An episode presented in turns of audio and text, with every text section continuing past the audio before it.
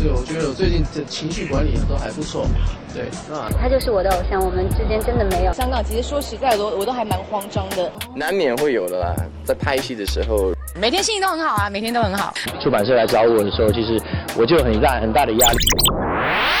网罗最新鲜、最有趣的娱乐资讯，娱乐新鲜报，让你的耳朵娱乐一下吧。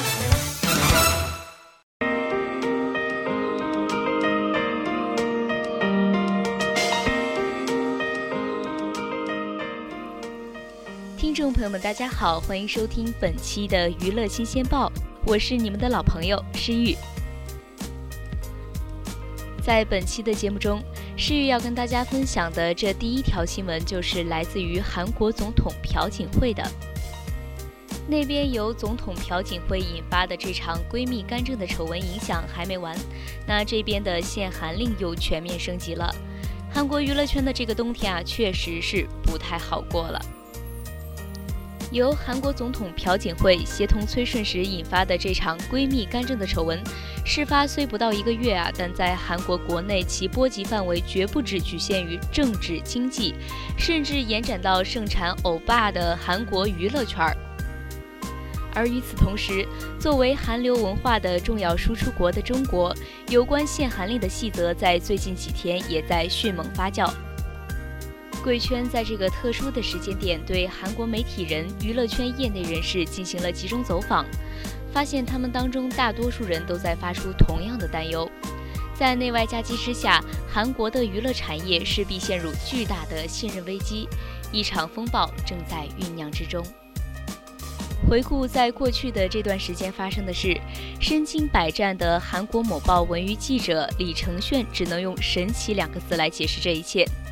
因为他也没想到，这场由朴槿惠与崔顺实的闺蜜干政的事件引发的政治危机，竟然能让韩国的娱乐记者如此之忙。李承铉向娱乐记者表示，相比于韩国之前发生过的类似事件，比如在军事独裁时期，韩国政府强制性的针对音乐内容进行规定和检查。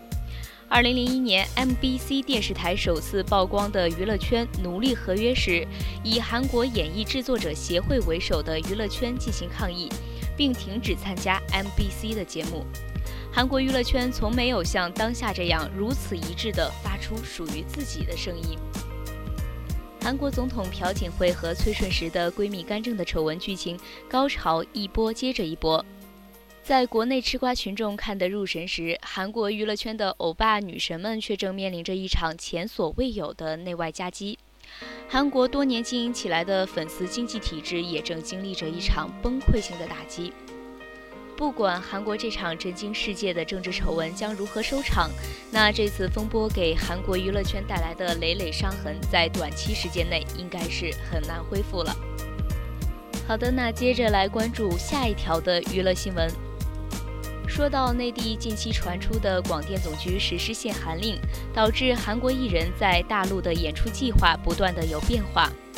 这其中包括广告代言、戏剧换角色、节目画面剪片、马赛克处理。其实受到影响的不只是韩星，连内地的男星张翰也是苦主之一。网络日前传出的五十三部韩国艺人演出的电视剧作品将被无限期的停播。其中，张翰担任男主角的就有四部作品被点名，而他主演的四部戏包括《锦衣夜行》与朴敏熙合作，《华丽上班族》搭档秋瓷炫，《传奇大亨》有具惠善，尤其是《夏梦狂诗曲》找来的高希俊，自己还首度担任制片人。电视剧在开拍的初期就已经成功的打响了话题，没想到被传出日却遥遥无期，令粉丝十分的担忧。看来限韩令限制的不只是韩国的明星，对我们内地的明星也是有一定的影响的。好的，那本期的娱乐新鲜报到这里就要和大家说再见了，我是诗雨，我们下期再会。